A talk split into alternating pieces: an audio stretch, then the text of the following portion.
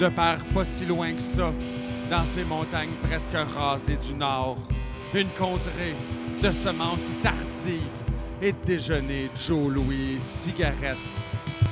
Tu fus de cette ère où l'on égorgeait jeune les aspirations, sitôt arrachées à l'enfance, à la file sur la ligne, de jour en jour à l'usine, en attendant l'hospice. Monsieur le député a bien fait, a fait livrer du progrès. La misère est maintenant modernisée. De nos jours, l'autoroute chatouille la gravelle de ton entrée. Les articles en plastique délavés s'empilent dans le fond de ta cour. Chien dent, made in China. La grande route crée de l'emploi pour toutes les Ginettes B qui font les chambres en 12 minutes dans ces motels en papier mâché qu'on cache derrière les McDo. D'ici, au plus loin, des pylônes, des remontes pentes nous balafrent le patrimoine. Césure dans le poème des siècles. Pendant que, de l'autre côté de la montagne, notre cher exploitant de la ressource forestière mange l'âme de Miron avec la machinerie japonaise. Monsieur le député a très bien fait, a fait s'intégrer l'économie de marché. La misère est maintenant en mesure de bien se positionner face à la concurrence.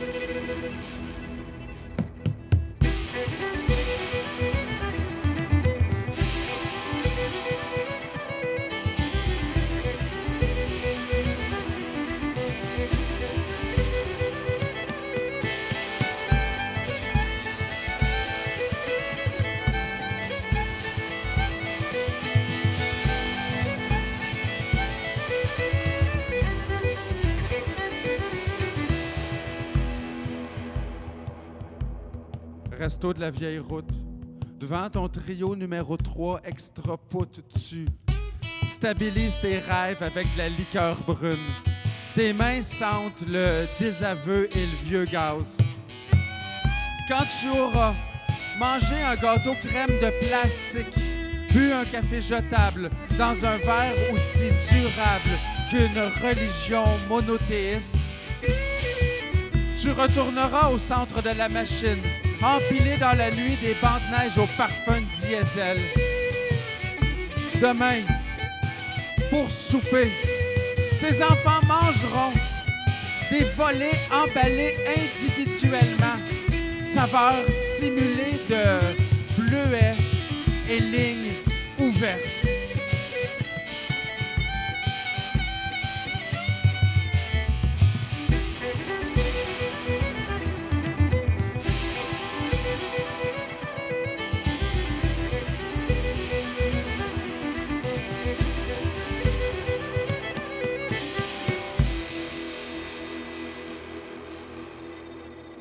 Bonjour à toutes et à tous, bienvenue dans le podcast Slam Poésie. Cette émission émerge de mon besoin de faire connaître le slam de poésie à un public plus large que celui qui se présente aux compétitions officielles. Je souhaite démocratiser la poésie en tant que telle dans tous les milieux, comme ça a pu l'être pour les, générations précédentes, et pour faire connaître ses auteurs et interprètes aussi. Mais d'abord, je vous souhaite à toutes et à tous une merveilleuse année sous le signe de la bonne santé et des joies partagées. 2019 sera pour moi une année d'évolution et de réconciliation avec mes valeurs profondes. Pour ce faire, je vais changer de nom. Et oui, vous n'entendrez plus parler de Melbué. L'M est né. Je m'explique. Depuis quelque temps, je ressentais un inconfort lorsqu'on me nommait, mais je ne comprenais pas pourquoi. Après une longue réflexion identitaire qui m'a mené à une recherche étymologique, j'ai appris que mon prénom était issu du grec mélanos qui signifiait sombre, ou encore couleur noire. Je suis certes issu d'une histoire chaotique, mais mon présent, lui, il est positif. Et c'est là que mon choix prend tout son sens. Inspiré du verlan, une langue que je maîtrise relativement bien du fait de mes origines franco-citéennes, j'ai inversé mon nom pour en modifier le sens. Concernant Bué, qui est mon nom d'épouse, je le laisserai à la maison. Mel Bué devient donc la lumineuse Lem. Maintenant que ma nouvelle identité est claire pour tout le monde, revenons-en à mon invité avant qu'il pense que je l'ai oublié. Il est un personnage haut en couleur, à l'encrier bouillonnant. C'est un poète, un organisateur, un animateur d'événements très actif dans le milieu de la poésie québécoise. J'ai nommé Jocelyn Toin. Allô Jocelyn? Bonjour, euh, Lem, euh, module lunaire poétique, j'imagine. J'ai appris ça. Eh oui, tu ne le savais pas. Hein? Non, et je t'avoue que j'ignorais complètement ça. C'est mon mari qui m'a dit Bon, alors du coup, on fait la fusée. je serai Apollo pour l'entrevue. Ah, j'adore. C'est bon ça. Mais pas Giovanni, par contre. Giovanni. Giovanni Apollo, qui a fait Jean-Claude Apollo, un faux chef français qui a fait scandale, euh, euh, qui s'est inventé une histoire, un petit scandale euh, l'an dernier dans les, le showbiz québécois. Oh ouais? Ouais, tu ne te souviens pas, non? Non, écoute, j'ai pas vu ça, je regarderai. Ah, ben c'est pas très pertinent dans cette entrevue. non, mais ça a l'air assez fucké pour que je m'y intéresse. ah oui, c'est fascinant.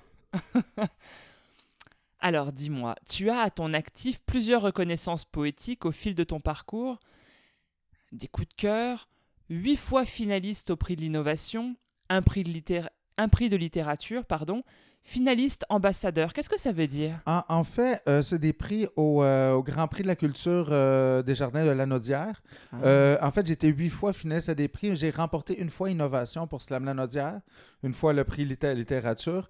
ambassadeur, c'est le prix Télé-Québec pour le rayonnement hors région et international. donc, j'étais finaliste une année à ce prix qui a quand même été remporté, genre, par les Cowboys fringants, Le Vent du Nord et plusieurs artistes. je crois que c'est Louise Warren qui l'a remporté cette année-là, la poétesse et essayiste. Euh, euh, j'ai quand même encore des croûtes à manger. J'étais pas gêné d'être seulement finaliste. ah non, mais c'est déjà une belle, une belle reconnaissance. Hein? Absolument. Waouh. Alors dis-moi, quel est ton parcours dans la vie avant la poésie? Ben, en fait, en fait, sans que je le sache, euh, sans qu'on me l'ait expliqué, la poésie a toujours été en moi. Euh, donc, je ne pourrais pas faire un parcours avant. Il faudrait que j'aille dans mes vies antérieures. Je n'ai malheureusement pas lu le dernier livre de, Bernard Werber. Alors, euh, ça sera pour une entrevue suivante. je voulais être musicien adolescent. J'écoutais beaucoup de musique, surtout du heavy metal, mais mon corps n'a pas voulu. Euh, problème à tenir le rythme, problème d'audition, euh, autant du côté de mon père que de ma mère, manque de coordination physique également. Euh, la musique est pour moi, mais pas pour en jouer. et aussi jeune et jusqu'à l'adolescence, je voulais être ingénieur en aérospatial. J'étais dans un, no man's land culturel, une zone grise dans ma région, donc on m'a à part ce qui, ce qui jouait à la télévision, la culture n'existait pas vraiment euh, à, ce moment-là. Donc, j'étais intéressé par euh, l'aérospatial. Euh, j'ai voulu devenir astronaute, comme à peu près tous les petits garçons. L'Em me comprendra.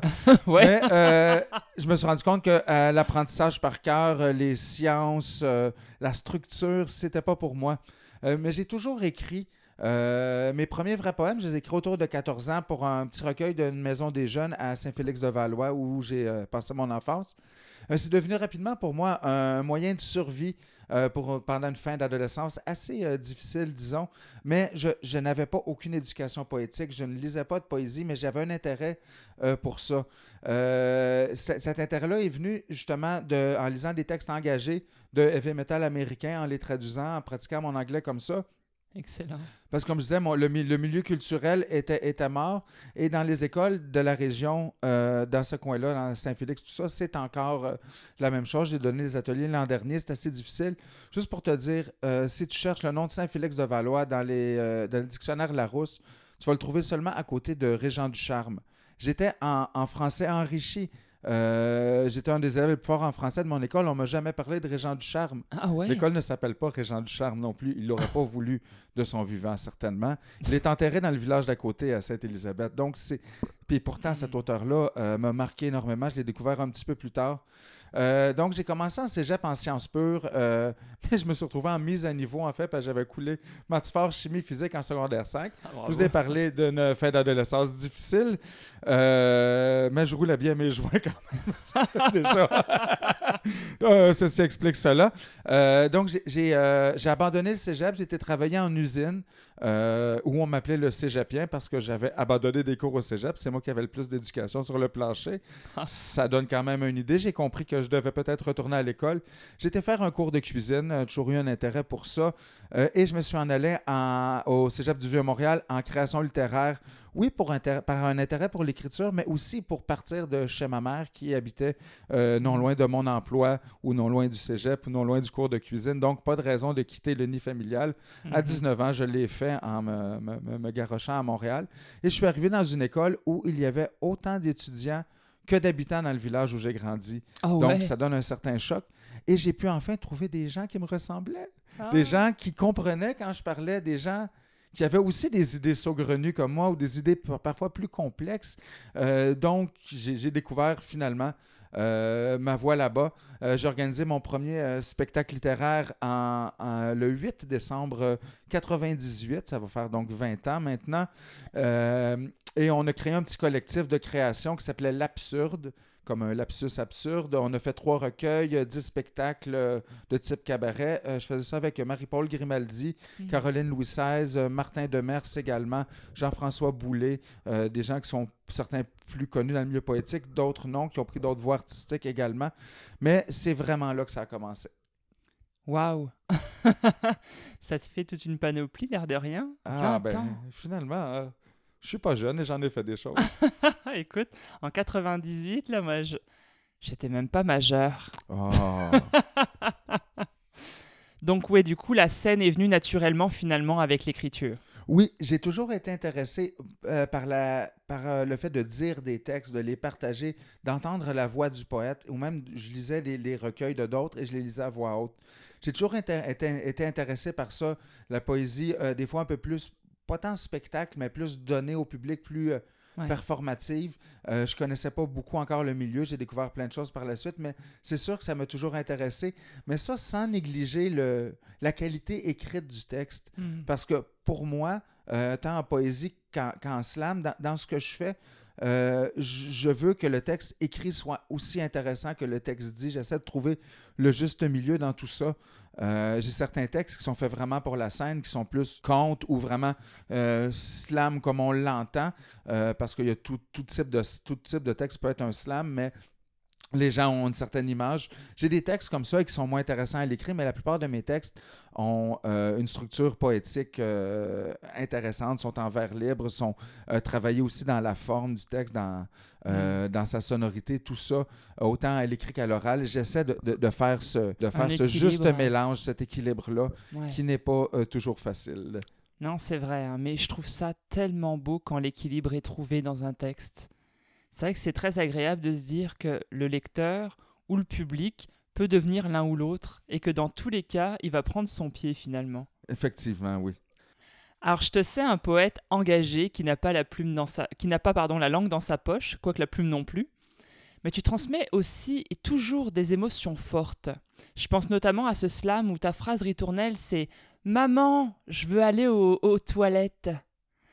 Et ce texte-là m'a pris vraiment aux tripes lorsque je l'ai entendu pour la première fois cet été notamment.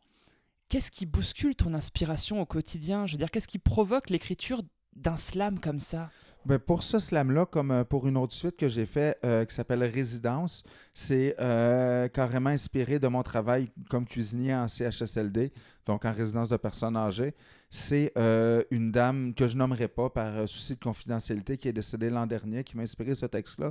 Mais à l'intérieur de ce texte, j'ai inclus également d'autres personnes. Il y, a, il y a de la fiction, mais euh, je pars de, quelque chose qui est vrai, comme dans l'ensemble aussi de, ce recueil-là que je fais pas en slam. C'est des textes de 4-5 vers, donc c'est pas euh, dans la même démarche, mais euh, ça en vient toujours de, justement de l'observation, d'essayer de, ramasser l'émotion des autres, de ramasser un moment qui peut paraître banal pour les autres, mais d'y voir quelque chose de particulier, des fois mélanger deux images ensemble, deux émotions, deux moments, euh, parce que tout mène à la poésie. Euh, il faut juste d'un savoir la voir et savoir faire jaillir du beau de tout.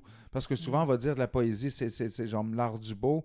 Oui, mais pas, pas les fleurs et les papillons. Oui, ça se fait, ça, a déjà été fait, c'est dur de faire mieux. Mais euh, il y a de la beauté dans, tout, dans la déchéance, dans la, la, la, la- la laideur parfois de, de nos villes. Je m'en venais sur l'autoroute, c'est gris, il y a du smog, il y a des voitures partout. Euh, la métropolitaine, c'est pas le plus beau coin de Montréal, on va s'entendre. Mais euh, de réussir à trouver quelque chose, de faire jaillir quelque chose de beau, même si c'est dans une souffrance extrême, de d'y trouver cette étincelle-là. euh, tout, tout peut m'inspirer, euh, mais je suis du genre à prendre beaucoup de petites notes et ensuite me mettre au travail avec ça plutôt que de m'asseoir et attendre l'inspiration. Euh, J'écris pas à un rythme régulier. Je devrais peut-être le faire, ça m'aiderait, je produirais un peu plus, mais j'aime bien laisser vieillir les choses. Souvent, le poème va mariner en moi un bon Mm. bout de temps avant que je l'écrive. C'est comme ça. J'ai essayé des fois de forcer ça aussi. Et dans certains contextes, si j'ai un contrat, si on me donne une thématique, si euh, je vais chercher des éléments extérieurs de moi, que ce n'est pas un poème personnel euh, ou carrément c'est un autre texte qu'un poème, ça va être facile, plus facile de, de l'écrire euh, sur commande, disons, tandis que ma poésie, je, la- je- je lui laisse son rythme. Ouais. Euh, et parfois, je vais écrire un bout de texte et je vais le laisser là un an, deux ans euh, avant de- d'être capable de le finir, avant que le texte me dise qu'est-ce que je dois faire avec lui. Euh, évidemment, tous les auteurs, c'est la même chose. On, on se sent toujours un peu ésotérique quand on dit ça, mais mes poèmes me parlent. Ouais, Oui, ça, je te comprends. Ah, je sais. Mais je trouve ça génial que tu mentionnes ça. C'est vrai qu'il y a encore personne qui en a parlé euh, avant toi. Mais, euh, mais c'est vrai que de faire vieillir le texte, d'attendre qu'il ait quelque chose à dire finalement et que Mhm. nous, on puisse raisonner correctement avec les, les premiers écrits, je trouve ça vraiment génial. C'est à date les meilleurs textes, je pense, que j'ai- pu entendre ou que j'ai pu même composer moi-même. C'est toujours ça. Des, des fois, on le sait que ça accroche. Il y a deux vers où il manque une conclusion, il manque quelque Ouais. chose, mais on ne l'a pas. Et à le forcer, des fois, on peut, on peut, on peut gâcher le texte. Mais il faut dire aussi que j'écris des fois, je présente souvent des, des textes que j'ai écrits euh, récemment. Euh, puis ça m'amène au, au début du slam en 2007.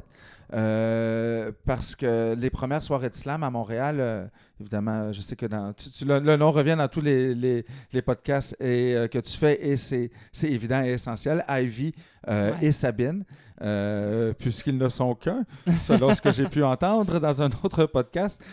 Donc, quand ils ont parti ça, le slam à, à Montréal, on s'est retrouvé une gang de, de- de poètes, de chanteurs, d'acteurs, de- des gens de tous les horizons, et on allait voir ça, euh, un- une soirée. Les gens sur scène nous inspiraient tellement. Ah oui, je peux faire ça comme ça. OK, je peux aller. euh, Ça, ça- ça rouvrait des portes dans notre écri- écriture. Ouais. Et là, on, on retournait écrire et le mois suivant, on arrivait avec des nouveaux textes. Et ceux qui étaient sur la scène le mois précédent, là, étaient dans la salle et ils faisaient Ah oui, c'est super ce qu'il a fait.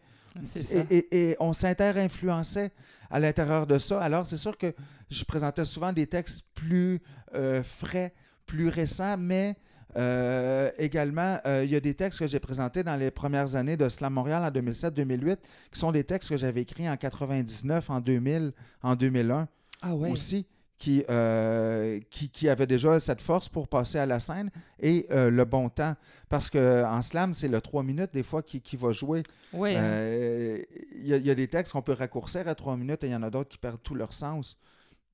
J'ai un texte que j'ai jamais fait en slam, que je fais dans les soirées euh, hors concours ou dans les soirées de poésie ou quand j'ai un peu plus de temps de scène, je, je vais le faire. Un texte que j'avais écrit en, en- en 2000 euh, qui, de son titre le plus récent, s'appelle euh, Conférence de 10h45. OK. Euh, dans sa version originale, euh, 2001, ouverture, opus 47, Laura, Sar- Laura versus Kruger, qui est un texte qui durait 7 minutes et demie, une conférence, euh, si on veut, un type conférence, qui est inspiré de, du monologue de Loki de, de- en, dans En attendant Godot de Samuel Beckett au niveau de la forme, mais avec des thématiques de mon enfance. Donc, j'ai réussi à le couper pour le, pour le faire plus souvent. J'ai réussi à le couper à 5, à 3 minutes. Il n'y a aucun sens, ce texte-là Mm. parce que j'ai j'ai comme un- une structure de texte Euh, je commence avec des grandes phrases et je, je redécoupe ces phrases-là pour en créer des plus petites en mélangeant les idées, en mélangeant les mots, pour en venir à, à crier des mots carrément. Mais je ne peux pas faire ce cheminement-là à l'intérieur de trois minutes. Ça perd toute la force. Mhm. Parce que le texte a lui-même a une force, mais sa forme est très importante. Tandis que d'autres textes, on, on- on va rentrer facilement en trois minutes ou on va les faire un peu plus rapidement. Ça va bien. Puis je dois, je dois avouer, et tu l'as vu toi-même à, à Gatineau le printemps passé, euh, avant j'avais un bon timing, mais je pratique moins avec le temps. Et souvent, comme je fais de mo- moins en moins de compétition, mon texte que je faisais avant en trois minutes, mais maintenant je me suis habitué à le faire en quatre. Ouais, pour le faire temps. respirer. hein. Ouais. Et là, j'arrive sur scène, j'ai beau le faire vite, j'arrive jamais dans les temps. J'ai dépassé mon temps deux fois cette année. J'ai perdu deux, deux compétitions pour Oh, ça. J'en ouais. ai fait deux dans l'année. Et les deux, j'ai dépassé mon temps. Et, euh, mais c'est c'est pas grave. Sauf que je faisais pas ça avant, mais là, je me suis comme habitué à aller en, euh, en mode euh, j'ai le temps que je veux sur scène. Donc, c'est une approche différente. Euh, j'ai toujours aimé la compétition, le, le- le- ce que ça apporte. Euh, comme drive, j'ai fait beaucoup d'improvisation, surtout au cégep, et l'urgence m'aide à créer. Mhm. Euh, j'ai toujours aimé ça du slam, même si c'est amical. C'est sûr que oui, on aime ça, on aime ça gagner, mais c'est jugé par euh, Monsieur, Madame, tout le monde. Puis Monsieur, Madame, tout le monde, des fois, n'a jamais lu un poème de sa vie. c'est vrai. Alors, euh, euh, des fois, le, le texte qu'on a entendu dix fois euh, par des personnes différentes qui ressemblent vraiment à des choses qu'on a déjà entendues, eux ne l'ont pas entendu. Alors, c'est nouveau, c'est bon pour eux. Mais, euh, puis des fois, où sont- on- il y, en a- il y en a des très bons. C'est fou comment le slam a évolué euh, en dix ans. Ouais. hein? Oui. Fait que c'est toutes des choses qui vont m'aider à écrire. Je fais quand même des. des, des- j'ai- J'aime bien écrire des textes sont à, à- à contrat en fonction de, de, de- de- de- d'un d'un thème ou d'un concept qu'on me donne pour des organismes, des choses comme ça, parce que ça me permet de circonscrire euh, un point précis dans l'ensemble universel de toutes les possibilités de l'univers d'écriture en poésie, parce que c'est trop vaste. Fait que Ouais, c'est ça m'aide des fois de, de, de- de justement me, me, me, mettre un peu. de vraiment me, me peinturer dans un coin si on veut. Mm. Ou par exemple, quand je donne des, je donne des ateliers au secondaire et euh, je fais écrire des mots au tableau, euh, je demande des mots dans la classe pour faire comme une banque de mots, des fois des sujets. Et là, j'invite les jeunes à écrire en utilisant le- euh, quelques mots de, de ça. Et euh, là, je- j'encadre un peu, je donne des, des cues. Et à peu près au milieu de l'exercice, euh, je m'installe en une minute, une minute et demie. Je passe tous les mots et tous les thèmes dans un poème d'à peu près huit divers qui, euh, qui, la plupart du temps, est quand même assez bon. Je l'ai développé, cette technique-là aussi. Sûr. Et, et là, les, les- les- les- jeunes comprennent pourquoi c'est moi qui est en train de donner l'atelier. Parce que ça paraît pas quand je fais juste parler de d'autres poètes ou de c'est quoi la poésie. Leur professeur aurait pu le faire. Mais Mm. quand on arrive là, c'est là que, que le petit plus. J'ai toujours été bon à, à jouer avec les mots, justement. Peut-être pour ça aussi que comme animateur, je me débrouille quand même assez bien euh, parce que ça rebondit vite dans ma tête euh, pour, Mais euh, ouais. dans le domaine du vocabulaire. Ouais, puis le concret, je pense qu'il n'y a pas mieux pour, pour justement donner envie de créer l'exemple en fait. C'est vraiment. ouais. Ah, tu dois être bon en atelier. J'aimerais ça te voir un jour en atelier. Ben, euh, tu sais, je parlais d'un secondaire difficile où on m'a jamais appris que j'étais poète. Et euh, ben, je donne l'atelier que j'aurais eu besoin de recevoir à cet âge-là, qui m'aurait peut-être aidé à sauver Ah. quelques années de ma vie. Oh, regarde, on s'en est remis. Mais je, je cherchais qui j'étais, qu'est-ce que j'avais de différent des autres. C'était ça. Hey. C'est ça. Et pourtant, anecdote, euh, il y a quelques années, le cuisinier, euh, le pâtissier, je travaillais à l'hôpital de Joliette à ce moment-là dans les cuisines, le pâtissier est décédé subitement. Un homme bien sympathique, Mario. Euh, et je vais, écrit un texte parce que euh, je savais que la, la gang euh, voudrait ça. C'était un, un personnage. Il faisait, on, a- on allait travailler avec lui. Tout d'un coup, il se mettait à faire une émission de télé imaginaire pendant qu'on travaillait. Il était, était fantastique, le gars. Euh, et donc, j'ai écrit un texte, un petit poème sur lui que- qui a été euh, en- en- envoyé, puis qu'ils ont même affiché euh, dans le salon funéraire euh, au nom des employés de la cuisine, mais il avait mis en, en bas mon nom entre parenthèses. Et je ne savais pas, sa sœur était mon enseignante de maternelle. Ah, dingue. Et, et elle me dit, je savais que c'était toi. Ça paraissait déjà en maternelle que tu étais poète. Ah, c'est fou. Ouais, mais personne ne me l'a dit. Hmm. Oui, c'est sûr que le penser, c'est bien, mais communiquer, c'est mieux. Mhm, effectivement.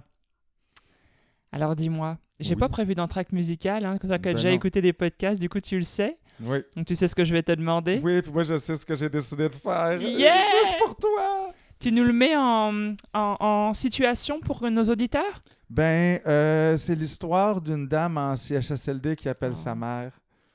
Euh, une dame de 97 ans qui ne fait depuis des années, quelques années que d'appeler sa mère sans cesse pour aller aux toilettes. Ça part d'une histoire vraie. Il est magnifique. À toi. Maman! Maman! Je veux aller aux toilettes. Elle est là, toujours, salle de séjour, à attendre le temps qui passe.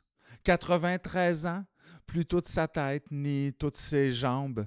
Elle appelle inlassablement sa mère, seule, oubliée. Elle angoisse sur le silence maternel. Maman! Maman! Je veux aller aux toilettes. Toi, à l'autre bout, patte gercée, main de vaisselle qui craque le soir, qui râpe le corps, main chaud-froid, main à gamelle. Tu cuisines des budgets coupés et tu cours. Et elle crie Maman! Juste besoin d'attention, de parler, sentir une présence, un soin indirect, un geste d'humanité en dehors du plan de travail. La madame, il reste juste ça, dérangée. Maman! Maman! Je veux aller aux toilettes. Elle a travaillé sa vie. À la maison, à l'usine, sept enfants, six vivants, bénévole à la paroisse, reine de carnaval, sur le comité du festival. Elle a vécu, elle n'a plus qu'à exister en silence, attendre une crise cardiaque, une pneumonie, mais... Maman! Maman! Je vais aller aux toilettes! Et cet autre qui se tricote une fin de vie, qui s'endort sur ses aiguilles dans l'attente d'une visite d'un dimanche du passé qui revient faire son tour. Elle était suffragette, majorette, fille d'Isabelle, de cultivateur du train de six heures, capable de tirer deux vaches en même temps. Maman! Maman! Je je vais aller aux toilettes! Dépêchez-vous! Et ça recommence le lendemain. Et les autres, ils endurent. Au deuxième, c'est pas mieux. C'est celle qui crie, tête brûlée, cerveau effacé, ou ce monsieur autrefois gentil qui tord des bras, qui donne des claques par amour, perdu. Maman! Maman! Et ça continue tous les derniers jours de leur vie à attendre leur tour, une thrombose, une chute ou une complication, le retour du poste coupé, la préposée qui sourit encore dans le roche. Toute une vie de travail pour finir stationné dans la salle. Maman! Maman! Maman! T'es où, maman? Maman! Maman! J'en peux plus. Viens me chercher. Ouais. Il fait toujours le même effet. hein. Pourquoi tu pleures, Mel? je pleure pas. Bon, ok, un peu. T'es pas loin, t'es pas loin. Oui, ce texte-là, euh, effectivement, mais, euh, mais ça m'amène à quelque J'ai pensé à quelque chose en, en- en le faisant. Euh, dans ma démarche, j'ai toujours tenté de faire du, de prendre du personnel et d'en faire de l'universel. Ouais. J'ai réussi à faire le même effet avec un texte sur ma fille où justement j'utilise des mots de notre, de notre vie avec, avec, avec Va- Valérie, avec ma fille, mais qui font pleurer d'autres parents qui n'ont pas vu ces moments-là parce que il y a quelque chose qui se rejoint, parce qu'il y a quelque chose d'universel. J'ai enlevé le, le superflu pour garder ce qui va aller chercher. Mhm. Puis, anecdote, c'est la, la, la semaine dernière, au moment de l'enregistrement, et non de la diffusion de cette, euh, cette entrevue, euh, je suis dans la file d'attente au Super C, euh, pas loin de chez moi. Et là, je jasais avec une madame qui voulait me laisser passer, euh, une madame âgée. Je dis non, non, vous avez plus, vous avez plus d'expérience que moi dans la vie, vous devez passer avant. Euh. Ce que je fais, on, se fait de la politesse, je la laisse passer. Puis là, avec l'autre monsieur en arrière, on se met à jaser. La file était longue, on jase, on jase. Et un moment donné, je dis que je, je, je dans un CHSLD. Euh, et là, elle me parle de sa mère qui finalement est- est décédée au CHSLD où je travaille et Wow. qui est dans ce texte-là la dame qui se tricote une fin de vie et qui s'endort sur ses aiguilles? Oh, waouh! Oui. Et euh, parce que, en fait, ça vient d'une anecdote de, de cette dame-là qui avait 99 ans à ce moment-là, qui est décédée pas longtemps après, qui vient me demander en, en- en plein après-midi si je pouvais lui faire un petit bouillon de poulet. Fait que ça sera pas très long. Je- je- on- normalement, on ne sert pas, tu sais, mais c'est un- c'est une cuisine assez euh, ouverte, communautaire, c'est un petit centre. Euh, donc, je vais lui faire un petit bouillon de poulet, tu sais.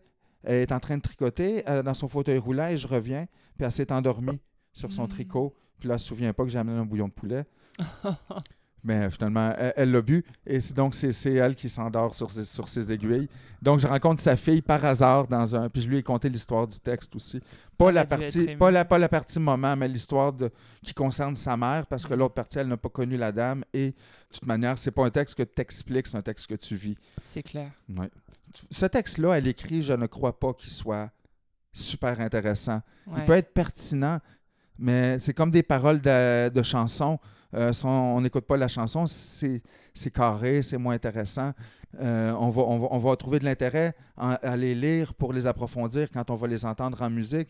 Mais c'est la même chose. Il y, a, une émotion qui doit venir avec ce texte-là, qui vient avec la voix.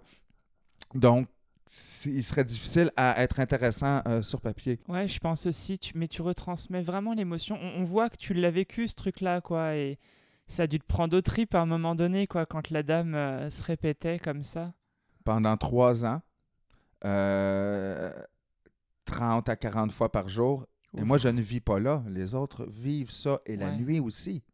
J'ose même Oui. pas imaginer. Des fois, elle variait. Euh, je vais aller au cabinet. Dépêchez-vous, j'ai envie de coca. C'est à peu près ça. Waouh. Et des fois, elle avait des petits moments. c- c- Sa famille venait euh, et tout était normal. Dès que sa famille quittait, c'est comme s'il n'était jamais venu. Et souvent, les gens vont, vont juger les familles qui placent leurs parents dans un, CHS, un CHSLD ou qui ne vont pas les voir. Je ne vous, je vous, je vous souhaite pas, mais si vous aviez à vivre des, des troubles de, euh, de mémoire, l'Alzheimer, les troubles cognitifs, tout ce qu'il y a dans, la démence, tout ça, si vous aviez à vivre ça, avoir votre parent dans cette situation-là, vous n'irez pas à tous les jours parce que ça fait plus mal que d'autres choses. Et votre parent, ça lui fait plus mal de vous avoir vu d'une certaine manière c'est- parce qu'il n'est il est plus là. Il n'est plus à cet endroit-là. Vous l'amenez à quelque part où il n'est pas capable de rester. Ouais, effectivement. C'est ouais. très difficile. Et, je les- et moi, je les, je les connais malades. Et euh, donc, je vois une personne qui était malade et qui l'est de plus en plus, tandis que la famille a connu la vraie personne. Moi, je ne l'ai pas connue. Hmm. C'est là que ça me sauve. C'est là que je réussis à vivre ça euh, émotionnellement. C'est que je ne l'ai pas connu, la vraie personne. Mais oui, toi, tu te bases pas sur un souvenir que, qui reste ancré. Tu as, la réalité qui est là, toute fraîche, présente, euh, contrairement aux parentés qui sont vraiment dans le souvenir systématiquement. Pour donner un exemple, ma grand-mère euh, est décédée euh, récemment, ma grand-mère maternelle, de- d'un trouble qui peut s'apparenter à l'Alzheimer, mais qui n'était pas ça. Mm. Euh, et euh, ma- ma- une fois, ma mère était la voir le soir au CHSLD et les employés lui ont dit En tout cas, on l'aime tellement, votre mère, elle n'avait jamais été le soir, elle n'avait jamais vu l'équipe de soir. Ils ont On l'aime tellement, votre mère est tellement docile. Mais ça, c'est pas ma grand-mère. Ma grand-mère, elle était teigneuse, elle était sévère. Euh, à 18 ans, j'étais encore un enfant, donc j'avais pas le droit de me servir quelque chose à boire chez eux. Hmm. Ça te donne une idée. Ouais. Elle avait des, des vieilles manières. Ce n'était pas cette personne-là. Sa personnalité avait été effacée par la maladie. Ouais, ça prostre, hein, ce Oui. genre de truc. C'est assez ahurissant. Bon, Bon, dis-moi. On a fini de réagir à ton slam. Et J'ai voilà. séché mes larmes. Alors, on, a fait le tour de l'auteur, de l'interprète, mais on n'a pas encore parlé de l'organisateur et animateur de rencontres poétiques. Mhm. Alors, tu es à l'origine du week-end camping des slammers que j'ai eu le bonheur de découvrir l'été dernier, qui s'appelle Slamboree. Tu veux bien expliquer à nos auditeurs en quoi consiste ce rassemblement et comment on peut le rejoindre? Euh, écoutez, c'est parti d'une petite folie, ça, qui finalement va être à sa dixième édition cette année. Euh, c'est deux jours de camping. Euh, c'est parti d'un événement. Ah tiens, encore, on en revient à Evie, euh, incontournable. Il y avait un slammer français dont j'ai oublié le nom, qui était un plus ou moins proche de Grand Corps Malade, qui était venu faire des choses au Québec. Moi, je venais de déménager. J'ai déménagé comme quelques mois avant, je suis reparti de Montréal. J'étais originaire de la Nodière. Je suis retourné à Montréal après m'être trouvé une femme parce que les campagnards ne voulaient pas de moi. Euh, après m'être trouvé une femme dans Hochelaga, euh, je suis reparti. Ça faisait pas très longtemps. On- et euh, il y a un- le café culturel de la Chasse-Galerie à la Valtrie était pas très vieux non plus à ce moment-là.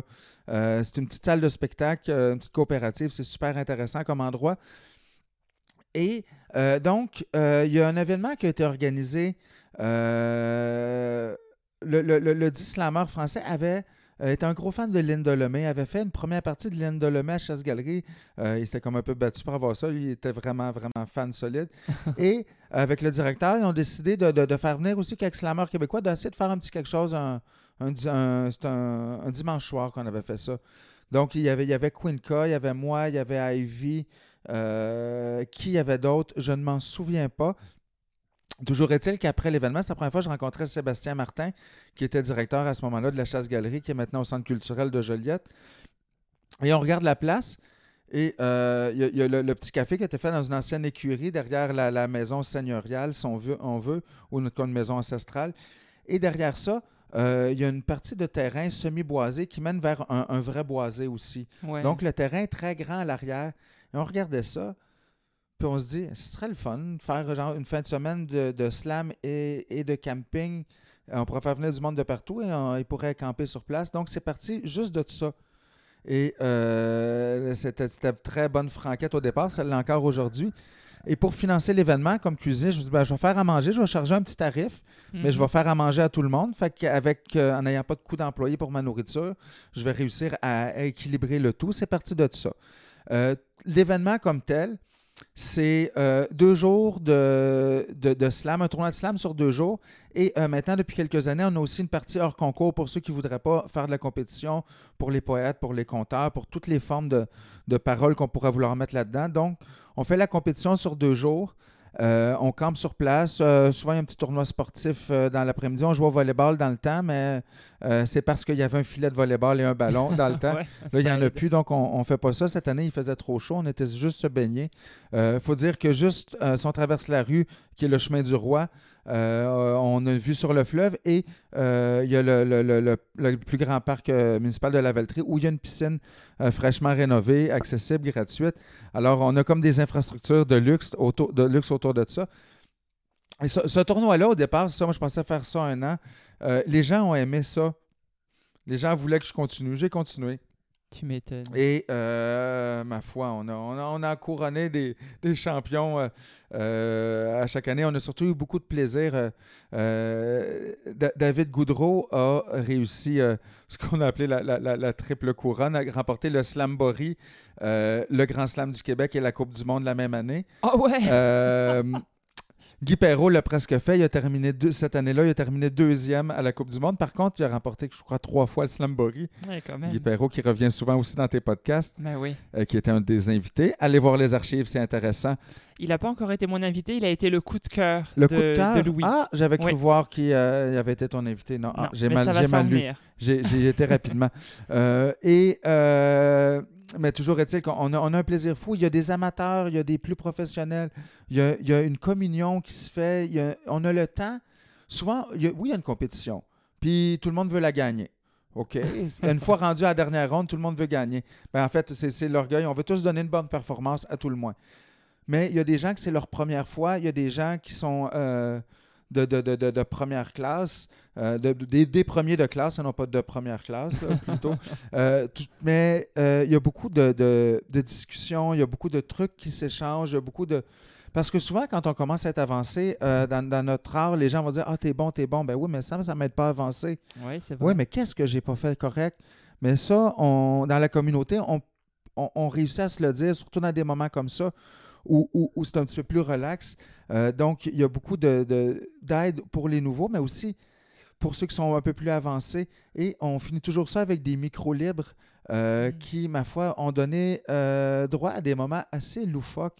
Euh, année après année, il y a toujours des petites surprises. Euh, On a fait une année euh, un, un- un concept de scène réalité qui s'appelait Scissor Got a Talent, où un, un- un- poète, au départ, César se présentait sur scène, mais on doit l'avoir fait. Et euh, moi, Mathéus Thomas Langlois de Québec, on, on, on l'insultait, puis on lui disait qu'il était pourri. Le pauvre. Oui. Ah ben, après, j'y étais. On m'a insulté, on m'a dit que j'étais pourri, puis on lui donne des émotions. On fait ça dans Télémotion. C'est pour le fun, il était tard. On a déjà eu un strip micro-libre de poésie. Euh, gracieuseté de Frank Paul qui a crié, tu, crié, tu fais un texte, t'enlèves un morceau. Euh, c'est rien de planifié, ça. Alors, euh, je m'en je m'en dédouane. Euh, ça s'est resté quand même correct. La seule fois qu'il y a eu plus de nudité, c'était une nu vite qu'on a eue, que je nommerai pas. Une gageure. J'avais pas absolument rien à voir là-dedans. C'est une gageure entre filles. Euh, il s'en passe des choses. Il y a des gens qui sont baignés dans le fleuve à 4 heures du matin. Euh, Oh. Ça n'était pas recommandé. Je ne l'ai su que le lendemain. Euh, toujours est-il que, au-delà de ce que moi je fais, moi, euh, l'idée vient du. euh, et, et je organise mes événements comme ça, du film que je n'ai jamais vu, euh, Fields of Dream, avec euh, Kevin Costner, euh, où il construit un terrain de baseball dans des champs à l'endroit original où le premier match de baseball s'est joué parce qu'il s'est fait dire construis le terrain et ils viendront et les fantômes du baseball viennent jouer sur son terrain. Ah. Alors, construis le terrain puis ils vont venir. Et c'est ce que j'ai fait avec le Slamboree, c'est ce que j'ai fait avec à peu près tous les concepts. Avec Slam Lanaudière, ça n'a pas marché, ils ne sont pas venus. pas en assez grand nombre, on a fait euh, deux saisons. Mais euh, parce que c'est une petite région peu peuplée quand même, la, la mienne, avec beaucoup de distance. Hmm. Mais euh, pour le, le Slamboree, ça marche. Les, les gens viennent, il y a des rencontres qui se font euh, d'un peu partout. J'en ai de, de- de Gatineau, du Saguenay, de Rimouski, de Sherbrooke, de Montréal, de Québec. Euh, et c'est le fun. Ça a l'air que ça faut que ça continue. Ah ouais, pas ouais, je choix. confirme.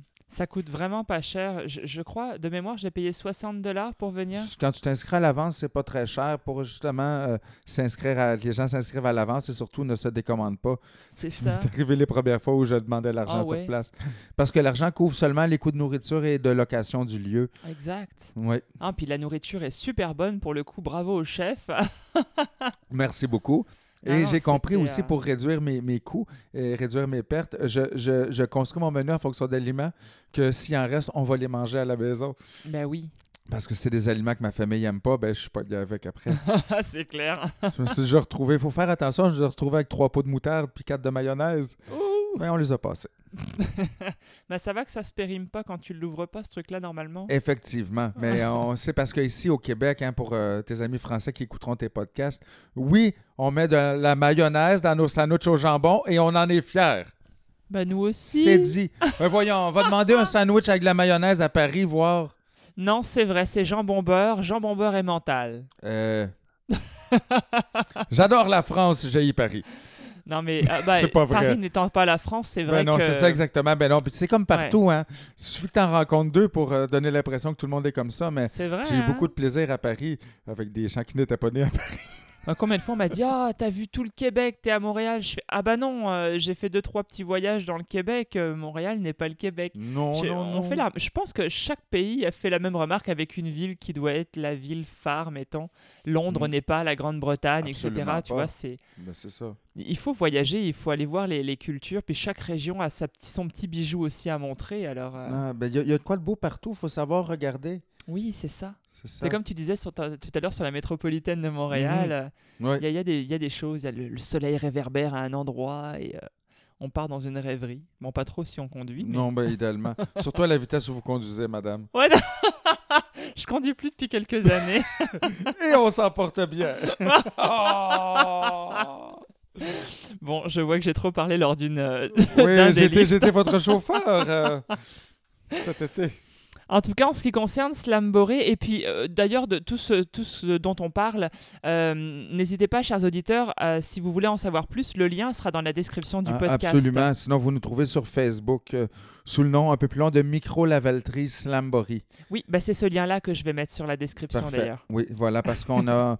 Mon site web est, est malheureusement en rénovation Ah. et, et les moyens sont souvent limités en diffusion. Alors, on s'en tient aux pages, aux pages Facebook pour le moment. Mais le site jocelyntoin.com existe. Ah, Euh, alors, peut-être que si quelqu'un écoute ça dans cinq ans, ben, il est peut-être plus en rénovation. c'est ça. Alors, plus régulièrement, pour continuer dans l'animation, Mhm. tu animes le micro Joliette, euh, dont j'ai commencé à faire la promotion le mois dernier dans ce podcast. Dis-nous de quoi il retourne. Est-ce que ce sont que des slammeurs ou est-ce que tu accueilles toute forme de mots? Est-ce que c'est une compétition? Est-ce qu'il y a un open mic? Euh, Comment ça se passe? Euh, il n'y a rien de compétitif à Micro Joliette. Euh, à part la qualité de la bière euh, à l'Albion qui est extrêmement compétitive. Euh, non, en fait, Micro, c'est pour le mouvement indépendant des créateurs pour le rayonnement de l'oralité. Waouh. Donc, le micro. Et donc, tous les types de, de, de, de langues poétiques, créatives, artistiques, littéraires, tout est bienvenu. Par exemple, en, en décembre, on a reçu trois conteuses. Euh, en novembre, c'était trois rappeurs. Euh, la, la première de l'année, on avait reçu deux poètes, euh, Virginie Beauregard et Marco Geoffroy. Si on, on continue en, en février, donc bientôt, il va y avoir, je vais présenter le projet Légende locale de Joliette, qui est un projet que je, je suis pr- avec lequel je suis présentement en création, où j'interviewe des personnes âgées sur l'histoire de Joliette, mais l'histoire des quartiers, Ah, des histoires de ligues de Balmol, de bars, euh, de marchés publics, li- ce qui n'est pas dans les livres d'histoire. Euh, puis à essayer de- de- de- d'en faire des légendes, des contes ou des poèmes. Je ne sais pas encore la forme que ça va prendre. Je vais présenter une première lecture en février. Puis en mars, c'est Tania Millette euh, de Book Production, euh, qui est une maison d'édition à Joliette, qui est éditrice également poète. Elle va nous présenter une soirée poésie féministe et engagée. ouais, Parce super. que moi, en tant qu'organisateur, euh, j'aime bien organiser, mais j'ai mes limites à ma connaissance des milieux poétiques et des milieux de, littérature et d'oralité en général. Cette année, en fait, c'était à, la base dans l'idée de Micro Joliette. C'est cette année que j'ai commencé à l'implanter. J'invite des gens à organiser. Euh, la, soirée de conte est organisée par Evelyne Ménard, la soirée de rap par Seba. Euh, et ça permet d'aller chercher d'autres choses parce que, euh, par exemple, en poésie féministe, je m'y connais très peu. Ouais. Tania s'y connaît beaucoup, connaît beaucoup de gens et c'est qui elle va inviter. Aussi, on fonctionne à petit budget. Euh, j'ai passé à travers mon cercle d'amis qui va venir pour 20$. pièces. Alors, euh, euh, c'est ça. Mais on fait des belles soirées. L'Albion, c'est une microbrasserie qui font des bières, des vieilles bières anglaises, qui ressortent des vieilles recettes Mm. euh, qui font un produit extrêmement de qualité. Ils ont, euh, euh, par je ne sais plus trop quel site de bière, euh, été déterminé comme le meilleur endroit en Amérique du Nord pour, pour boire de la bière au casque, qui est euh, directement du baril à l'ancienne. Euh, ils font ça, ils rouvrent des casques euh, à certains moments, ils font des sorties spéciales de bière. C'est les frères Bussière qui ont parti ça. Euh, eux, la qualité de la bière est, est vraiment importante. Et ben, on, on me laisse la salle, on invite les gens à manger. Il y a une bonne cuisine aussi. Euh, donc, euh, on, on organise les soirées là, c'est très convivial, c'est très euh, bonne franquette aussi. J'aime pas les événements trop guindés, euh, Ouais. ça paraîtra. Certains, à certains moments, c'est ce qu'il faut.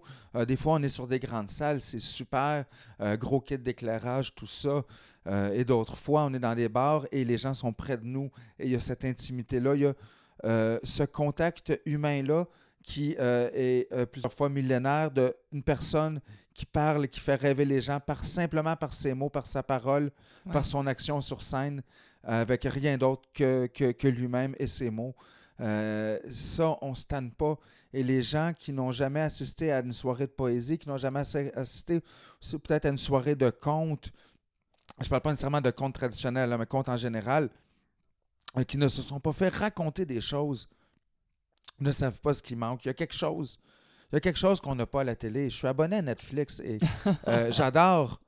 euh, j'adore écouter un film, j'adore euh, une émission de télé, mais ce contact humain-là, euh, et c'est pour ça que j'ai toujours aussi, en- en- même en musique, j'aime beaucoup plus les petits concerts que les gros shows de- de- d'arena où il y a des, des- des gros éclairages, que tout est, est rodé au quart de tour et que le chanteur, quand il dit qu'il nous aime, c'est déjà prévu qu'il va nous le dire à ce moment-là.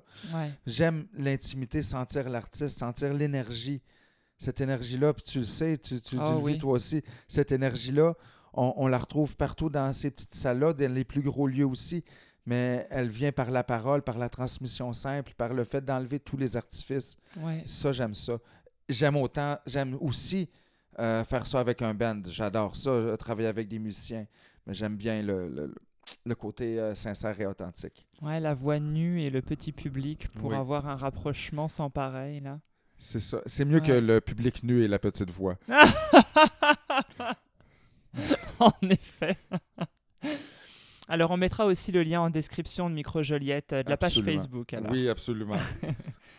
Alors, tu as dû rencontrer des, des centaines de slammers dans ton parcours, et ma prochaine question va sans doute te paraître un peu corsée, mais elle est dans mes traditions, alors euh, je dois te la poser. Si tu devais nous citer un coup de cœur en slam, qui serait-ce et pourquoi? Et oui, c'est une grosse question parce qu'en 10 ans de slam, j'en ai rencontré, oui, beaucoup de gens. Et euh, je y a encore, je découvre encore des artistes à chaque année. Je ne fais pas le tour des scènes à chaque année, même si j'ai déjà été partout. Euh, je ne fais pas le, le- le- le- tour des scènes régulièrement. Et Hmm. il y a toujours quelqu'un qui arrive, quelqu'un qui apparaît avec sa façon à lui, quelque chose de différent. C'est sûr que je pourrais dire Guy Perrault, Amélie Prévost, euh, Jean-Maxime Lévesque, Franck Poul, Quinca, Marjo Beauchamp. Ce serait facile, mais je vais te nommer quelqu'un, pas tant pour sa poésie qui est très intéressante, oui, mais on ne l'entend pas souvent, et je vais te dire Soliel Perrault, Ah, je connais pas. le slamesse de Slam Est du Québec, Rimouski Ok. qui euh, est un être fantastique, qui organise, euh, oui, toutes ces soirées-là, beaucoup d'événements spéciaux, qui a euh, parti un concept euh, qu'ils ont fait à deux campagnes électorales où ils font slammer les candidats au poste de député. Génial. Euh, qui organise aussi les événements Slam en espace scène. Il est aussi réalisateur pour la TV, euh, anciennement Cogeco TV, qui s'appelle maintenant... euh, euh, qui, a changé de nom. C'est une, pas- c'est une TV, oui, je pense que c'est ça. Oui, Ok. Nous TV. Euh, donc, il a, il a fait ça trois fois. Il, fait, il, a- il enregistre une série, un, un tournoi. euh, les deux premières éditions, c'est un tournoi avec des artistes locaux et des artistes invités hors concours. Et la troisième édition, c'est le Grand Slam qui était présenté à Rimouski.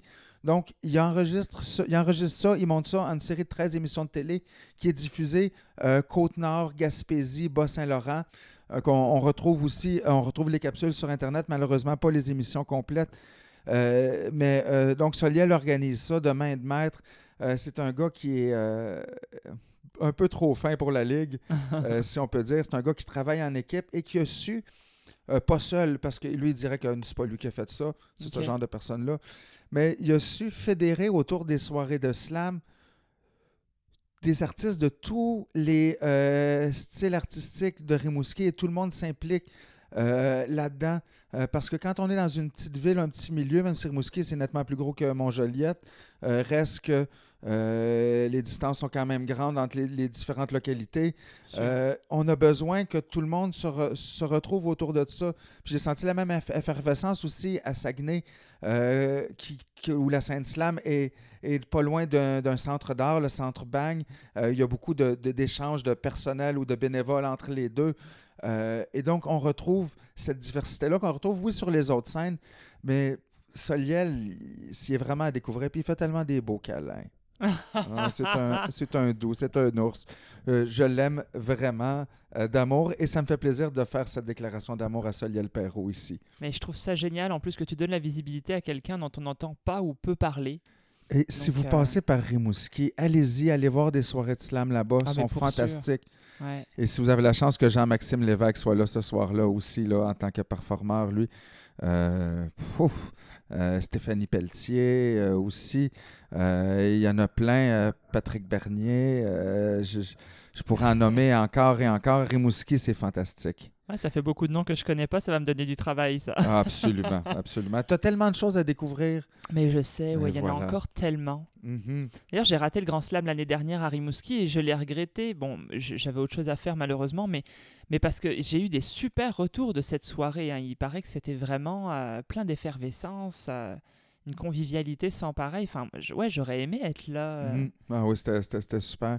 Euh, J'ai manqué le dimanche, la finale, parce que je devais revenir. J'animais les micros libres de nuit euh, au bien, le bien le Malte, euh, où j'ai eu beaucoup de plaisir, justement. On avait un- le, le vendredi soir une soirée avec des anciens. C'était assez fantastique. Euh, Guy était là. Simon, Simon Landry, qui a gagné la Coupe du Monde aussi. Ouais. Est-ce qu'Amélie était là? Je pas... Non, elle ne pouvait pas être là, elle était en France euh, avec K. Euh, mais euh, il y, il y avait... euh, Ivy était là aussi, évidemment. Euh, une soirée fantastique. Puis après, on a, euh, le vendredi, samedi soir, il y a des micros libres que j'animais euh, jusqu'aux petites heures. euh, un, un grand plaisir. Euh, Il y a Anthony Lacroix aussi qui est maintenant à Rimouski, qui est un poète à entendre. Euh, D'accord. pas, tant- pas autant en slam qu'à l'extérieur euh, euh, du slam. Il fait plein de choses. Il est aussi euh, à la tête de les éditions Fond de Tonne qui font euh, de la micro-édition des livres-objets. Oh, je connais pas. Oui, ben, hein? Ah, ça vaut la peine. Hein, Un petit voyage à Rimouski cet été avec la famille. Pour sûr, même sans la famille, je vais avoir la voiture. D'ailleurs, euh, je n'ai pas plus de détails, mais semble-t-il qu'ils vont organiser quelque chose de spécial les 1er et 2 février à Rimouski. Au moment Ah. d'enregistrer, je n'en sais pas plus. Mais euh, peut-être que je vais être là, peut-être pas. On m'a dit de garder les dates à mon agenda, mais j'en suis là pour l'instant. Mais sinon, euh, ça va être fantastique que j'y sois ou pas parce que le, le calibre est tellement rendu fort et chaque artiste a son petit côté différent. Euh, en slam, on voit, on entend rarement, à part euh, quand il y a, disons, il y a des, des nouveaux qui commencent, on entend rarement deux voix qui se ressemblent. Chacun a sa façon de faire et c'est ça qui est fantastique. Ouais. Il n'y a pas de copie de l'autre. On va chacun dans notre branche, on développe chacun notre style, on s'inspire, oui, des autres, mais on a notre unicité et, et c'est ce qui fait la beauté de ces soirées-là. On n'entend pas la même voix deux fois. Et s'il y a quelqu'un qu'on n'aime pas, mais il y a quelqu'un aussi qu'on va aimer après. Exact. Ah bah écoute, je vais holder 1er et 2 février, puis je vais garder l'œil ouvert. Parfait. Ça peut être Euh, sympa. pro- non, pas, 2 et 3 février, je ne me trompe pas. En tout cas, et vendredi, trois. samedi. Ok. 2 et 3, il me semble bien. le premier week-end, quoi, finalement. Euh, oui. Ouais, et 2. En tout cas, sur ma feuille, j'ai écrit 1 et 2. Ah, en tout cas, le premier Bon. week-end de février, il devrait avoir quelque ça. chose de spécial là-bas. Mais il y a toujours quelque chose à Rimouski à, à faire, à voir. Euh, et euh, ben c'est ça. Même pour te dire à quel point la scène est fantastique à Rimouski depuis quelques années, euh, Amélie Prévost avec le, le- celui qui se fait appeler le vieux Jacques, mais qui n'est Oui. pas si vieux que ça. Je travaille en CHSLD, je le trouve jeune, moi. Il est en pleine forme. Ils organisent ensemble un événement qui s'appelle euh, Richesse des langues et autres espèces menacées à la Maison de la Culture Maisonneuve, dont euh, un des événements est une soirée de slam international. Euh, et cette année, on avait un Japonais, un Tchèque euh, et une Australienne, mais qui dans le fond vient des Philippines, et un Français sur le spectacle. L'année d'avant, euh, c'était une Flamande, un Basque et un Israélien avec un autre Français. Et ils font tourner ces artistes-là un peu cette année. Je pense que ça va tourner un petit peu plus. Mais ils les, ont, ils les envoyaient chaque année à Rimouski. D'accord. Donc à Rimouski, on peut voir du slam international. Il s'en passe des choses là-bas. Et, et oui, c'est ça, effectivement. euh, et les- évidemment, pour euh, quelqu'un qui vient de d'ailleurs, aller voir Rimouski, de voir le fleuve s'élargir, de voir le Bic. Euh, parce que tu sais pas de quoi je parle, toi. Le coucher de soleil Non. au Bic, tu sais pas. Mais je trouve tu ça déjà beau. Euh, mais donc, ils les envoient là-bas, c'est pour dire à quel point, ils pourraient les envoyer moins loin, mais c'est pour dire à quel point que Rimouski, c'est fantastique. Ouais, Oui. J'irai y faire un tour. Alors dis-moi, une question me brûle les lèvres. On va s'éloigner un court instant de la poésie. Qui est Jocelyn Toin lorsqu'il n'écrit pas ou ne diffuse pas de poésie? Ah, c'est un être humain qui essaye de s'en sortir avec ses contradictions, euh, ses qualités et ses défauts. C'est un, un papa cuisinier et paresseux. Ah Oui, mais pas trop au travail, mais euh, j'aime bien quand même procrastiner. Euh, J'ai-tu parlé de Netflix tantôt? Oui, c'est ça. Non, mais Netflix met d'autres sources aussi. J'écoute beaucoup de contenu québécois qui d'ailleurs se retrouve maintenant un peu sur Netflix, ça c'est bien. Euh, mais euh, j'aimerais ça me stresser moins avec la vie, c'est ce que j'aimerais faire, mais sur ça, ça arrive tout le temps. Je dirais qu'avec tout ça, je réussis pas à avoir beaucoup de temps pour être autre chose que, que papa cuisinier, paresseux, poète, organisateur. Ça m'occupe assez. Ça fait déjà pas mal d'activités, effectivement. Et voilà, et oui. Surtout que la paresse peut prendre du temps. C'est ça. Puis on a fait un jardin l'été passé. Évidemment, un jardin, c'est toujours hors de contrôle. C'est vrai. hein. D'ailleurs, si vous voulez un jardin hors de contrôle, je fais une petite plug. euh, les jardins de l'Écoumène, c'est un semencier euh, fantastique. On passe pour des bons jardiniers, même si on ne sait pas ce qu'on fait. Super. Mes plants de tomates ca- euh, ont cassé les supports en métal cette année. Ah, génial. ah oui. Toutes les, les cerises de terre avaient 4 pieds et demi de haut. Oui, oui. Euh, Les jardins de l'écoumène. oui, c'est tous des semences biologiques. Et, Génial. et on- ils ont travaillé beaucoup, mais avec d'autres personnes, ils ne veulent pas en prendre le mérite à, à faire renaître euh, des, des semences comme celle du melon d'Oka ou du melon de Montréal, des semences qui étaient disparues ou presque disparues, euh, des légumes que nos arrière-grands-parents faisaient pousser au Québec. Euh, plein, plein de choses qui se sont perdues. Puis ils vendent les graines, c'est ça que tu dis. hein? Oui, ils vendent des graines. Ah bah on s'en recose après le podcast, alors parce que je cherche pile poil ça pour l'été prochain. Ah, Tu vas voir. Et Mhm. même, on peut, on peut s'arranger pour faire du partage parce qu'il y en a Ah oui. toujours trop, trop dans un sachet. Ça, puis Hein? dans un jardin. et voilà, et voilà, et voilà. Cette année, moins de zucchini. Ouais. C'est fou, ça prend de la place. oui. Quand on est rendu au 14e zucchini, là, on ne sait plus trop quoi faire. Alors pour nos amis français, euh, si le zucchini, vous courgette savez pas ce que c'est, c'est une courgette. Une courgette. Alors je vais Ah. passer à ma question rituelle numéro 2. Oui, ah, tu vas voir, tu vas lever ma réponse.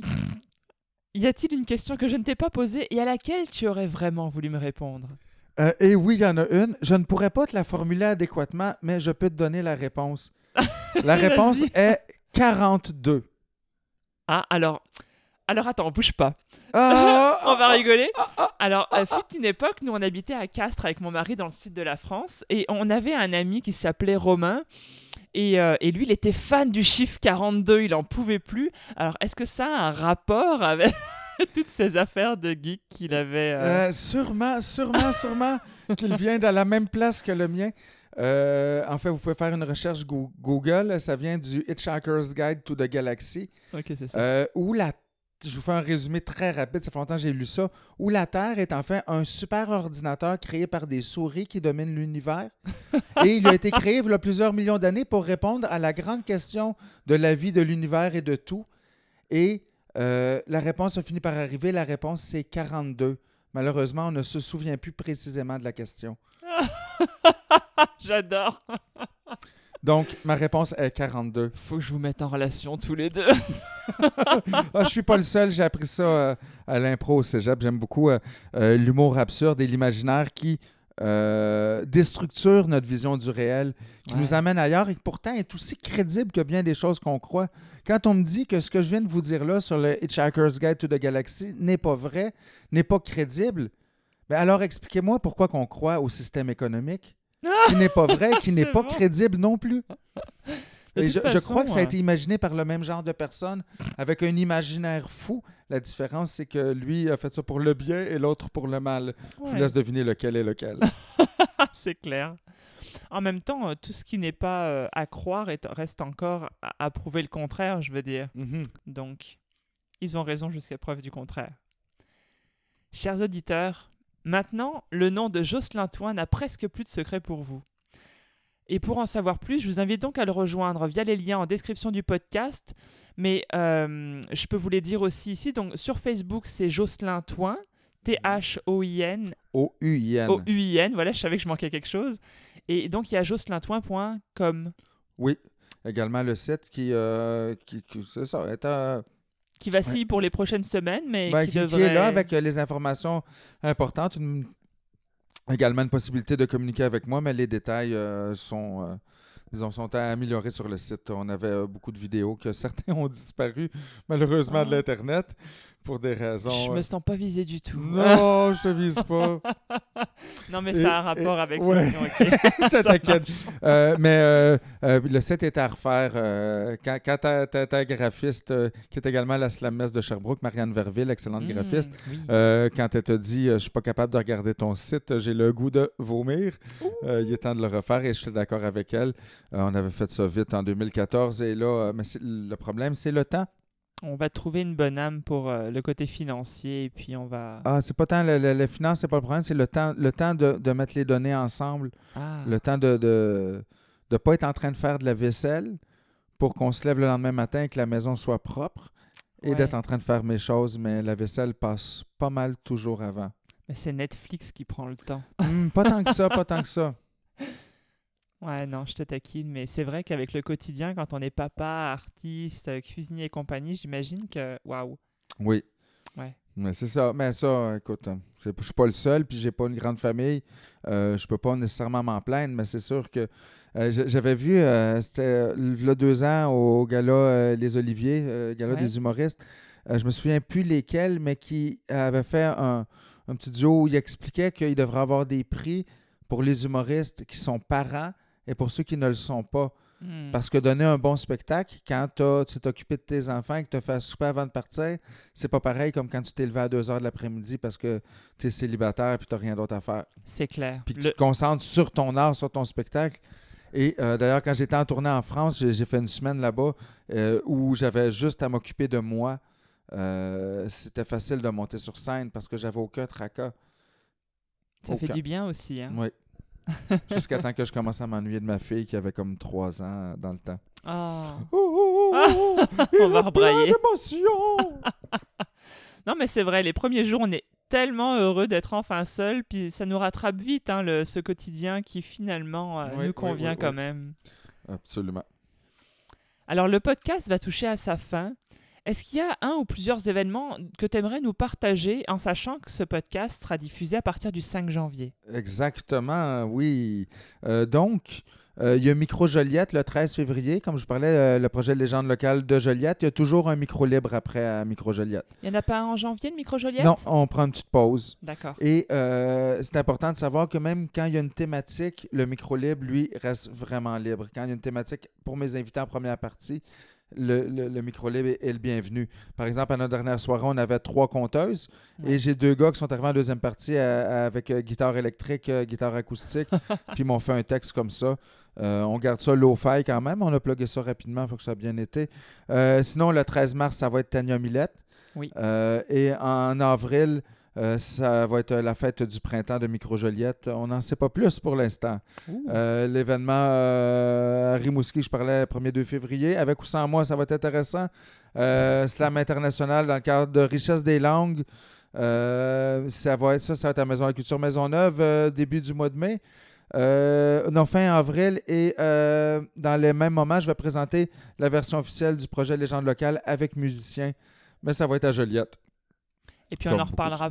J'en reparlerai de toute façon Oh, ben dans absolument. mais hein, mais il y a le Slamboree aussi qui sera début août, c'est ça? Début août, mais la, la date n'est pas encore fixée. J'ai dit août, je suis copieur. Je dis où normalement. Ah! Euh, mais euh, non, les dates ne sont pas, sont pas encore fixées. Euh, mais sinon, il va y avoir d'autres choses qui vont s'ajouter à mon agenda. Ça, c'est certain.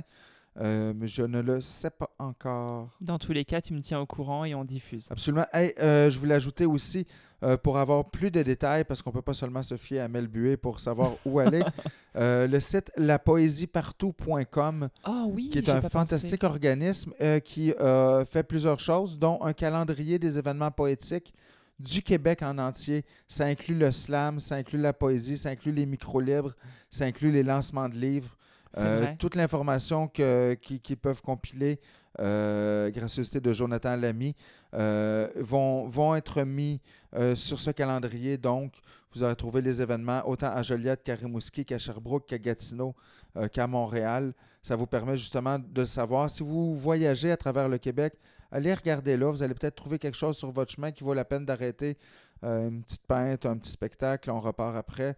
Euh, Il y en a vraiment partout. Il y a même une ligue de slam qui s'est partie à Rivière-du-Loup, euh, à Saint-Prime, ça bouillonne également. Il y en a Euh, une qui ouvre à Drummondville. Oui, oui, Ouais. à Drummondville, oui, avec euh, Jean-Michel Jean-Michel Fontaine. Fontaine, ouais. Euh, mais c'est ça, à, à- à Rivière-du-Loup, ils ont officiellement commencé, ils ont fait des soirées tests. C'est à la brûlerie, euh, brûlerie du, du Clocher, je crois. Une, vraiment une belle place. OK. Qui, euh, qui ont, ils ont parti ça euh, il y a deux ans, euh, sporadiquement, et là, ils ont vraiment décidé de faire une, une vraie équipe pour essayer de se présenter ma- donc, au Grand Slam, qui se tiendra Génial. à un endroit quelconque cette année, je ne sais pas. Donc on note bien la poésiepartout.com. C'est vrai que j'en avais pas parlé, j'y vais souvent. C'est mis, mis à jour très régulièrement. Oui. Et quand on regarde bien, il y a une soirée à tous les soirs en fait. Oh, il y en a plus qu'une, c'est ça le problème. Ouais, c'est vrai. Des fois, à Montréal, il y a quatre endroits en même temps. Là. Ah écoute, c'est à plus savoir où donner de la tête là. Exactement. Et pour plus de slam à Montréal, eh ben, on se retrouve le 14 janvier à 20h sur la scène de Slam Montréal au Vert Bouteille au coin Mont-Royal et Dolorimier, animé par notre cher maestro Ivy. Et si toutefois vous trouvez qu'il n'y a pas assez d'événements de poésie ou de slam, j'ai un truc pour vous. Organisez-en. Ah ça c'est clair. Plus Eh on en aura et mieux on se portera. Et plus vous en allez en organiser, et moins je vais en organiser moi-même. J'ai commencé à organiser des spectacles un peu par défaut. D'un C'est pour vrai? parce que j'étais pas invité, parce que je commençais, et parce qu'il y en avait un peu moins au début de la fin des années 90, des micros libres, des choses comme ça, ou des cabarets littéraires. euh, il, y en avait un petit peu moins, il y avait un, un- un- un petit trou, même s'il y avait encore des choses. Euh, C'était plus dans le cadre des festivals avec des poètes établis. Euh, j'ai commencé à organiser ça parce qu'il n'y en avait pas. Si j'ai parti Micro Joliette, c'est parce que je me suis retrouvé euh, à Vernoux-la-Selle sur Seine, qui est pas loin de Oh, Paris, un à petit côté village. de chez moi. Oui, à côté, à côté de Melun, euh, chez euh, Chadlin et euh, Lord Mac Jam, euh, qui sont des slammeurs français qui organisent des soirées une fois par mois à la taverne du village où pendant 4, 5, 6 heures, il y a des gens pour la poésie, pour le slam, des fois 50, 60, 100 personnes euh, qui vont souper, qui prennent le temps d'écouter, qui restent longtemps. Ouais. Et moi, j'avais rien par chez moi, alors que ma ville est, euh, compte en, en gros 40 une quarantaine de mille habitants et il n'y avait rien. J'avais reçu quelque temps avant des- un Français de passage qui arrivait de, de- de Toulouse euh, et qui voulait absolument faire un spectacle à Joliette. J'avais dit, il n'y aura sûrement pas personne. On était, il y avait quatre personnes dans la salle, effectivement. Et quand je suis arrivé là, quelques mois plus tard, à Vernou, j'ai fait, mais pourquoi? Mhm. Pourquoi eux et pas moi? Pour la simple et bonne raison que eux ont créé quelque chose de récurrent, l'ont tenu pendant des années, en font la ça. promotion, vont dans les écoles, amènent des jeunes, renouvellent leur public, vont dans, dans différents lieux, donnent des ateliers aux adultes également. Et ils, font ce travail-là que moi, je n'avais pas fait, que personne n'avait fait à Joliette. Et, et ça a donné aussi qu'en même temps, beaucoup de productions s'est mis à organiser plus d'événements à Joliette. On s'est retrouvé des années à 12, 13, 15 événements de poésie euh, dans, le Grand Joliette dans une année. C'est quand même Mhm. bien. C'est quand même bien, effectivement. Oui. C'est vraiment génial. D'ailleurs, euh, vers nous, la selle, euh, j'y serai certainement fin mars. Ah, Je vais aller les rencontrer. bon. Ah, j'ai hâte, vraiment hâte. Mais, mais c'est génial et, et merci de faire vivre Joliette comme ça. Je, je suis pas venu euh, assez souvent à tes, à tes événements. On a souvent des événements qui sont euh, concurrents. Mhm. Mais, mais oui, c'est important de faire vivre la poésie. C'est important de, oui, de la faire venir vivre et partout. c'est- Ouais, partout, dans le sens où les gens pensent que c'est Montré- Montréalais, là. Mais tu étais là à Saint-Venant-de-Paquette euh, l'été dernier. ah oui, une un village de nuit de 112 poésie. personnes, 1000 personnes au-dessus dans le village. Ouais, Oh, on était plein, puis en plein milieu de la nuit, on était encore plein. Là, ah c'est fou. oui, oui. Le nombre de gens qui a veillé pour pouvoir profiter d'un maximum de poésie. Et, et- et au déjeuner à 6, entre 6 et 8, euh, c'était la- la- c'était pas la, la grande salle, mais ça débordait. On pouvait plus entrer. Il y avait Ouais, encore hein. peut-être 150 personnes sur le site. Au chalet, là, ouais, ouais, ouais, hein, c'était plein, plein, plein, effectivement. ouais. On a failli se faire jeter de la porte, je me souviens. Mhm. non, c'est vraiment, c'est vraiment bien. Mais c'est ça, j'avais commencé à organiser des événements de poésie à Montréal. Mais à Montréal, il y en avait beaucoup déjà.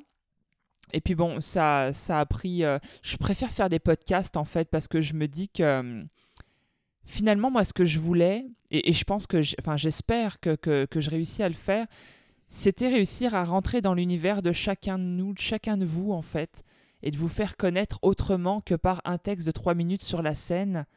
Et, euh, j'espère que le monde s'inspirera de, ce que vous racontez, de, de vos univers, de vos textes, et, euh, qu'ils iront tous euh, et toutes vous, vous découvrir sur le sur l'internet et dans les scènes de spectacle, parce que ça vaut la peine. Ça vaut Oui. vachement la peine. À chaque fois que je vois l'un de vous, moi je passe un moment génial. Et, euh, et- et voilà, en tout cas, ça vaut la peine. C'est ça, c'est impossible de voir une soirée avec 8, 10 slammers et pas en aimer un.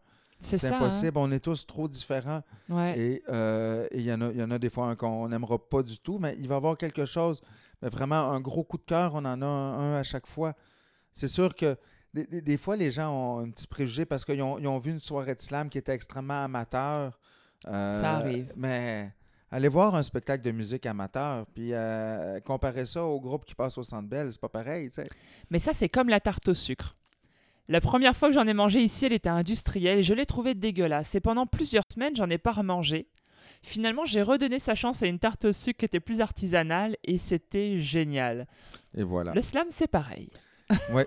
Et si, c'est comme pour la tarte au sucre, si vous n'aimez pas ce que vous trouvez, faites-la vous-même. Si vous dites, ben, le slam, moi, il n'y a rien qui me touche, ben, montrez-nous que vous pouvez faire mieux. Ben oui, venez nous toucher avec votre histoire. C'est ça, parce que le slam, comme la poésie, c'est ouvert à tous et ça coûte rien. Écrire, ça ne coûte rien. Ouais, Et je dis tout le temps euh, en atelier, le moins bon poème, c'est celui que vous n'écrivez pas. c'est vrai. Parce qu'il n'y a rien qui vous empêche de détruire la feuille après. Mais si Ouais. vous ne l'avez pas écrit, peut-être que vous êtes passé à côté d'un chef-d'œuvre. Exact. Et il faut embarbouiller du papier avant de faire un chef-d'œuvre, bien souvent. Ouais. Merci. Merci, Mel. Euh, Lem. Oui, tu t'y feras. Ouais. Alors, euh, bah, chers auditeurs, euh, je vais aussi vous demander votre contribution euh, pour ce volet du podcast. Si vous aussi vous entendez parler d'événements qu'on ne connaît pas, dont on n'a pas parlé, et vous aimeriez faire connaître cet événement-là en particulier, écrivez-moi, envoyez-moi un courriel, dites-moi euh, cet événement, envoyez-moi le lien, vendez-moi cet événement, que je le vende à mon tour dans ce podcast. Je me ferai un devoir en tout cas de les transmettre aux prochains épisodes de Slam Poésie, le podcast. C'est maintenant le temps pour moi de dire au revoir. Alors, bonne année, Jocelyn. Ben, bonne année, Mel, et je te souhaite beaucoup moins de polarité et beaucoup plus d'amour dans la prochaine année. Ah, merci. Voilà. Moi, je souhaite une, euh, une évolution personnelle à tout le monde. Je suis à fond dans l'évolution intérieure en ce moment et je trouve ça jouissif. J'ai hein. dit polarité, je voulais dire polarisation. C'est pas pareil. Écoute, Faut dire qu'il fait polaire dehors. c'est euh, ça, mais je pas l'air de intérieurement. faire chaud. Ça sent le slam. oh non, non, non, non. Moi, les slams euh, jeux de mots, j'essaie de me retenir. Ouais. Et, et, et- et- je juge pas les gens qui le font, mais moi, des jeux de mots avec slam, euh, c'est non, merci pour moi. Ah Ah, je te fais mal, là. Un- non, mais un jour j'ai écrit, un- bah, c'était l'un de mes premiers aussi, j'avais écrit Slam, euh, Slam parle. Madame, tu ne connais pas le slam? C'était rigolo. Mm. Bah, quand on démarre, c'est bien de toucher un peu à tout Ah et puis oui, de, se dire, ok, euh, c'est quoi que j'assume pas du coup à terme? Mais je pense que ce qui est le mieux, c'est après ça d'essayer d'explorer toujours. Toujours continuer à explorer. C'est facile de toujours prendre le même chemin puis de réécrire le même texte. Ça, c'est vrai. J'ai- J'aime j'aime avoir euh, de la diversité euh, dans mon texte, dans le style, dans le rythme, dans les sujets aussi. Ouais. Ouais.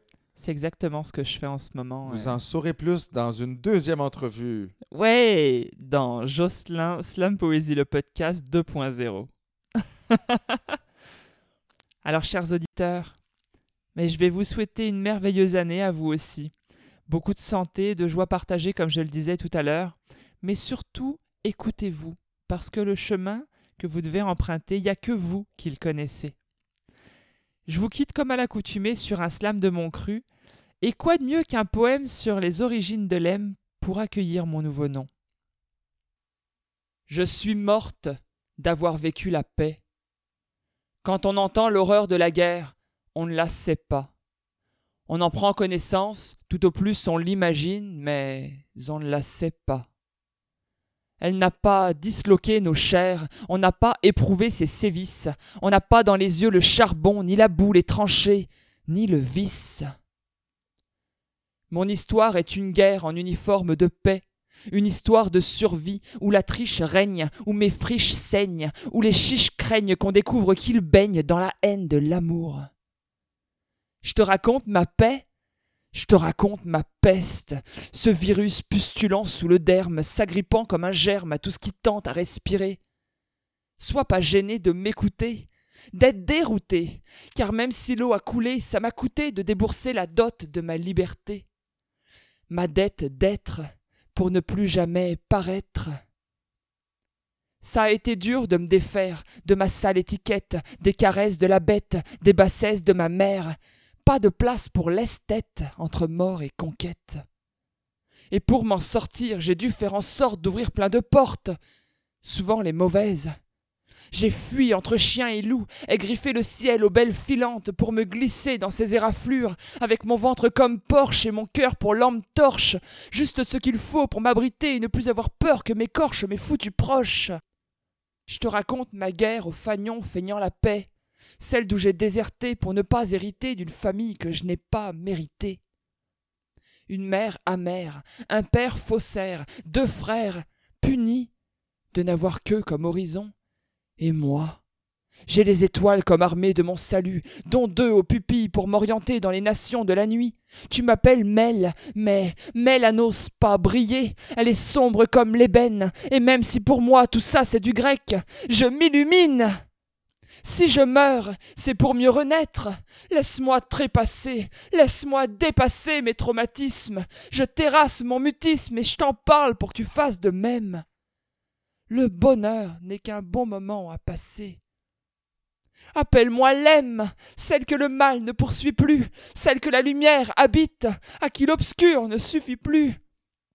J'ai combattu pour quitter cette vie, et par-delà mon champ de bataille, derrière les ruines de moi, je l'ai rencontrée. Ma paix intérieure.